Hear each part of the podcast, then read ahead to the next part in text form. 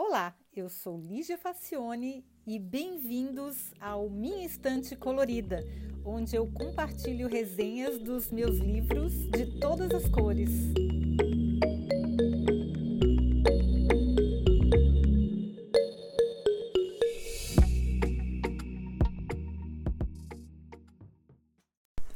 Olá! Bom, eu e o meu mercado de pulgas, né? Quando a Hologram for the King de Dave Eggers caiu na minha mão no mercado de pulgas, eu fiquei bem atraída pelo título e até imaginei que fosse uma obra de ficção científica, que é a tradução poderia ser um holograma para o rei. Aí eu me lembrei que tinha visto o nome do autor em algum lugar. Claro, ele escreveu O Círculo, que eu não gostei nem um pouco, se quiser ler a, ver, é, ouvir a resenha, eu já, já, já tenho aqui no podcast. É, eu vou colocar o link aqui na descrição. Mas enfim, a capa realmente me atraiu demais. Vocês sabem que eu sou dessas, né? Para mim a capa faz muita diferença. De maneira que eu resolvi dar mais uma chance a ele, apesar de ter detestado o outro livro dele. Ainda mais porque esse romance era anterior àquele que eu não gostei, e ainda tinha uma chamada para o fato de que a história virou um filme protagonizado pelo Tom Hanks. E o Tom geralmente escolhe bem os roteiros. Bom, vamos lá. Quer saber? Valeu demais! Super! Nem parece que foi a mesma pessoa que escreveu os dois livros. É impressionante a diferença.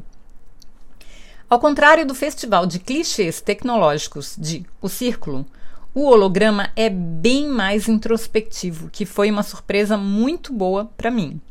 Mas vamos à história do tal holograma para o rei. Alan Clay é um executivo americano que tomou muitas decisões erradas na sua vida profissional. Homem de vendas, foi galgando posições até fazer parte do comitê gestor de uma marca de bicicletas famosa e tradicional nos Estados Unidos. Bom, no afã de reduzir custos e aumentar lucros, ele participou ativamente da decisão de transferir a produção para a Ásia. Teve muita empresa que fez isso, né? O pai dele não o perdoa por isso, porque os empregos foram perdidos e nunca mais recuperados. Problemas de qualidade, logística e gestão acabaram por destruir a marca. A empresa acabou falindo após alguns anos. E o interessante é que, é que essa parte se baseia na história real da fábrica americana de bicicletas Schwinn, segundo a referência no final do livro. Isso aconteceu com muitas empresas nos Estados Unidos, né? Pois Alan agora tem 54 anos, é divorciado, está atolado em dívidas por conta de investimentos errados e apostas em startups ele precisa arranjar dinheiro para pagar o próximo semestre da faculdade da filha de 20 anos, que ele ama mais que tudo. A vida dele é só trabalho. Praticamente ele não tem mais vida social ou afetiva e nem sexo ele faz mais. Ele é só trabalho. Um americano workaholic típico. Bom, tendo conseguido um cargo como executivo de vendas numa empresa de TI, que é um tema que ele não domina, ele usa o fato de ter uma vez se encontrado com um filho de um rei na Arábia Saudita em um evento para convencer a empresa de que vale a pena apresentar a tecnologia do holograma para o tal rei da Arábia Saudita.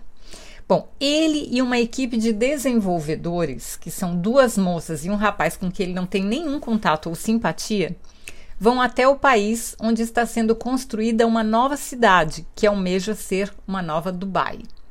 O rei está velho e quer deixar um legado de desenvolvimento faraônico, como é bem a tradição de ególatras.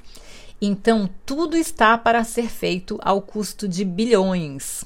As construções, construtoras e incorporadoras, fornecedoras de tudo quanto é produto ou serviço, se acotovelam para ganhar um contrato que aquilo lá vai ser uma fábrica de dinheiro.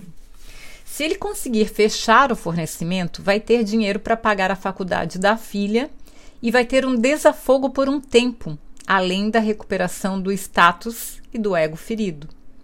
Só que ao chegar, ele descobre que o que era para ser uma cidade só tem um prédio no canteiro de obras, no meio do deserto. E nesse prédio, cheio de funcionários terceirizados, ninguém sabe informar quando o rei vai estar presente para a demonstração da tal da tecnologia do holograma. E aí ele fica amigo de um rapaz que trabalha como motorista particular, mas o rapaz estudou nos Estados Unidos. Apesar de ser árabe, ele, ele passou um tempo estudando nos Estados Unidos, então ele fala o inglês perfeitamente e ele, ele entende os pontos de vista do Alan, porque ele já morou nos Estados Unidos, e ele também conhece uma funcionária dinamarquesa no setor de recursos humanos. Mesmo assim, ele está sempre solitário e muito perdido. As semanas se passam e nada do rei aparecer. Dia após dia recebem informações desencontradas. A equipe, entediadíssima, está sempre pronta para tal demonstração do holograma, mas só que ele nunca acontece. O Alan está cada vez mais perdido e desorientado. Bom, eis que o tão esperado dia da demonstração finalmente chega. E olha, o desfecho eu achei muito criativo, achei excelente e vou dar mais chances ao Dave Eggers. Eu quero crer que aquele livro que eu não gostei foi apenas um deslize. Eu não posso dizer mais, porque eu vou dar spoiler, e, eu, e essa não é a, a, intenção. Mas eu recomendo bastante esse livro. É, vai ter o link para comprar o livro, é, para quem tiver interesse. Tem em português. E achei muito bacana, achei muito original a história. Achei que o autor consegue comunicar e consegue descrever a solidão. A, um ser humano totalmente perdido no meio dos negócios. A vida dele é só o trabalho dele ele não vê muito sentido na existência dele. E tem toda essa situação que acontece, onde ele fica num país estranho com pessoas que ele não tem identificação nenhuma de nenhum tipo. Enfim, uma história muito bem escrita que eu acho que vale a pena você experimentar. Eu gostei muito de ter dado uma nova chance para esse autor.